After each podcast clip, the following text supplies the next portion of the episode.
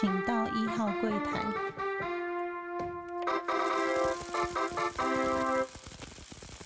大家好，欢迎收听初一十五，我是主持人 Q&A。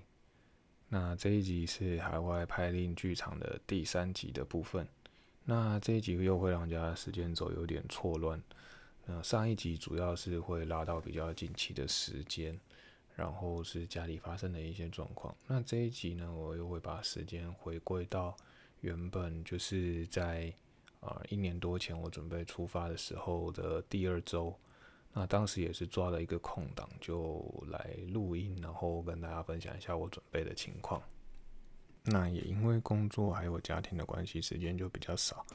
然后一切的制作这个节目的过程，都是由我大部分由我自己一手，就是剪接啊，然后架设设备啊，然后测试录音，等于是说自己是很土炮的自己这样子弄。然后也没有透过呃外部的剪辑师啊，或者说透过其他人的手。第一个是我想说，把自己最真实的一面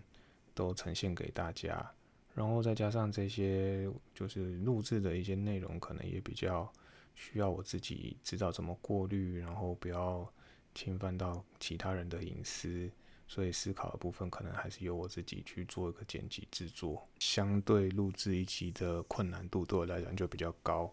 因为毕竟还是一个全职的上班族，然后上班时间也相对是比较长的人，再加上就是有之前都会有家人在身边的话，你大部分时间就会想多陪陪家人，因为主要是原本就已经很少时间陪他们，那一有空档当然是尽量带他们去走走啊，带他们去呃吃吃东西，让大家就享受一家人的天伦之乐。那当然就是，如果有空的话，就会再赶快再回来录音，再跟大家分享我的最近的一些近况。人生有第一段空档，比较有机会录音的时候，到第二段就是家人他们从呃海外又回到了台湾，两段时间隔得比较久一点点。然后我也重新整理一下了我原本的一些音档的资料库，然后可以去做一个上架的动作。然后上一集主要是也是比较想要赶快跟大家分享说。近期这个巨大的变化，所以才会先把它先放上去。哦，这一周再补上，就是之前我准备的一些情形啊。然后我也整理一下，觉得说这些内容都还蛮不错的，就是有一些讲到准备的一些细节。所以想想还是把这些资讯整理整理出来，然后再把它放出来，跟大家做一个呃互相交流。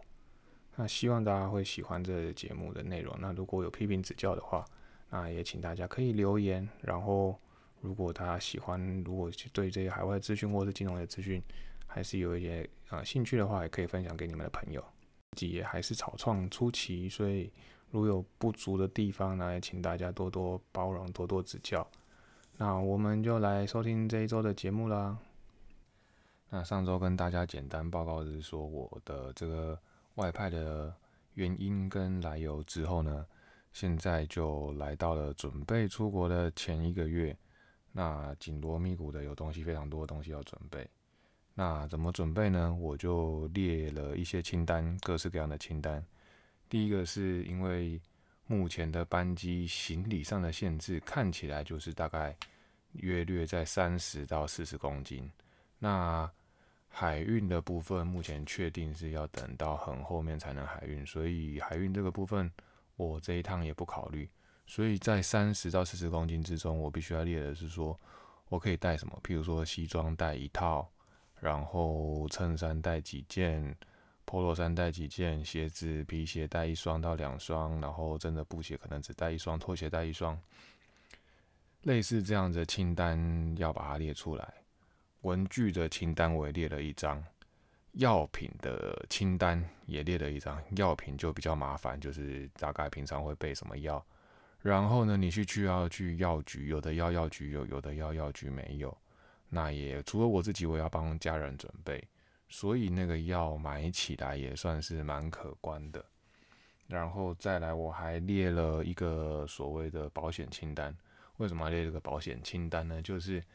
很多的保险单据，它每一年呢都会告诉你说，你要什么时候要缴费，缴费前记一次，然后忘记缴，它也会再记一次。然后你真的缴完之后，他又给你一个收据，最后再给你一个说你今年的保单价值还剩多少。他一年一张保单可能会累积记个三到四次，那一生当中呢，可能会有什么储蓄险啊，或者是说有一些医疗保险，这些的保单他都会寄一些清单给你，然后会寄一些通知。那如果过去早期的保单都用纸本的话，哇，一整年不堪其扰。包含了我家人的的话，我想一个月可能会收到三到四张。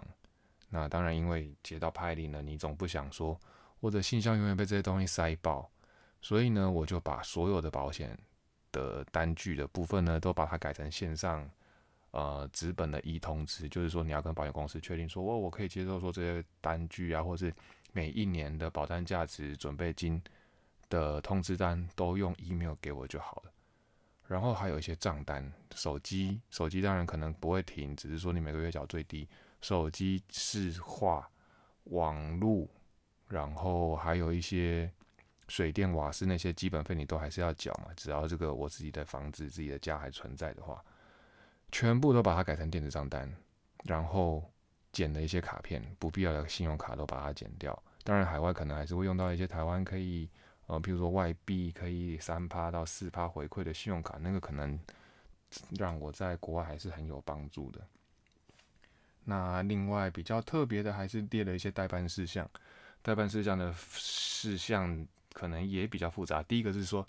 我到那边有什么，譬如车子啊、房子啊，或者是各式各样的问题，把它列一个清单，可以问我当地的同事或是当地的朋友，看我要怎么解决。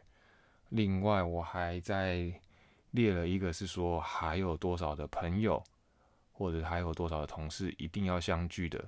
那在我剩下的少数的三到四个礼拜当中，因为这中间我家人还有很多的行程，那变成每一天剩下的六日真的不多，那要把这些都排进去，不要让大家就是好像我们不告而别，让大家很失礼的感觉的话，这部分也是一个挑战，所以也列了这种清单出来，然后再来是除了清单以外。清单先讲到这边，因为真的太多细节，那这些东西都是要代办啊，或者是要准备啊。那你找到了就把它一个个划掉。那最难的最难就是说，好，我都把东西准备好，把事情都瞧好了。那最后心里到底会不会爆掉？这个就是我在列清单列出来也没办法掌握的事情了，因为你必须全部装进去，放到行李箱里面，然后再上站上磅秤才会知道。但我想在这准备过程当中，或者很多东西我现在还要再用。所以呢，真的要知道说我到底可以带多少东西，我想可能也进了最后一两个礼拜才会知道。所以现在呢，就让大家就是敬请期待这些状况。那本周做的一些比较特别的事情，就是呃，我过去待的单位，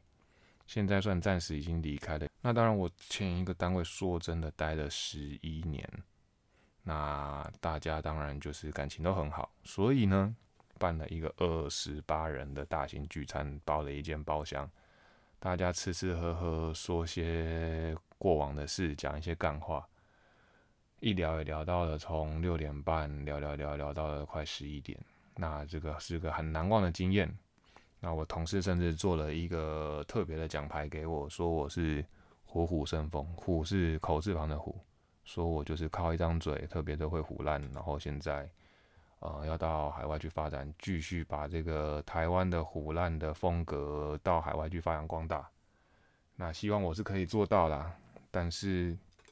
毕竟挑战很多，我自己也是太多东西要准备，然后也是不是那么的安定。那我要讲一些不安定的这件故事，就是其实呢，当然常常会睡不好、吃不好，因为你担心说我这些东西到底整理得完、整理不完。那这一两周中间呢？遇到很多新的问题，但是同时你在把这些清单列出来之后，一个一个划掉的时候，你找到了很多问题的症结点。那把它处理之后，你思绪就会更清楚。那你也开始知道了一些方向，开始知道你会面对什么问题。当慢慢的你知道什么是问题的时候，就算问题来，你也不会害怕。现在最怕是说，我连会遇到什么问题。或者我要怎么处理这些问题都不知道的时候，那是恐惧才可怕。所以呢，就算这中间有新的问题一直产生的情况之下，但我一边处理，让我这几天可能说真的是睡得比较好，然后也没有再那么恐慌了，因为问题一个一个的出现，但是也一个一个解决。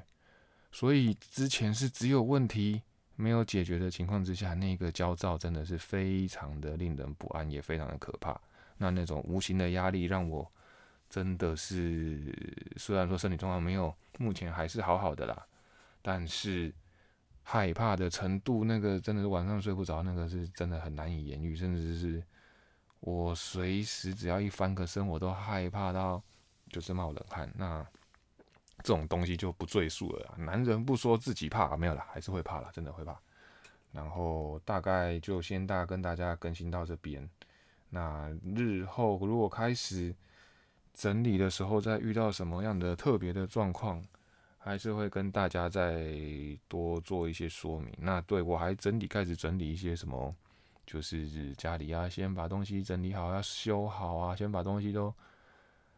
就是呃，让它就算我不在这个房子里面，但是房子还可以完全的过滤的好好的，比如说把灯全部都换成节能的啊，不要让它耗能那么大，或者是种种的问题，都会是接下来要面对的挑战。然后我自己也开始收一些电子用品，譬如说，哦，这个礼拜做的最特别的事情是，因为你到了当地海外之后，你会需要。呃，保留你原本台湾的门号，你怕有人找你找不到嘛？因为你毕竟还是拿着台湾的工作资格去海外，所以台湾的门号一定要保留着。但也怕很多人因为烂也找不到我，所以我为了到那边有讯号的话，可能我要办当地的门号才会有所谓的四 G。我想五 G 是不可能的，但是就四 G 四 G 的网络讯号，所以呢，我可能要备着两只手机。那我就把我三年前的手机给挖，三四年前的手机给挖出来，叫做 iPhone Ten，就是 iPhone X。看起来就是接上去之后，哇，电力就马上归零，然后用了十五分钟，电力剩一半，那就恐慌啦。那我就去了维修特约门市，哇，厉害了！我没有预约，他说如果预约更快，我没有预约。那就把手机更新，先备份，当手机需要先备份啊，然后把它手机整个 reset，然后让整个账号全部登录之后交给他，真的不到二十四小时之内就通知我手机好了去拿，拿了之后呢，那个电池啊就跟真的是跟新的手机一样，所以呢，加上我有充分的备份，然后有把我的容量降到最小一点，然后这手机呢电力真的是。厉害，甚至比我现在在用的比较新的手机，去年买的 iPhone 十二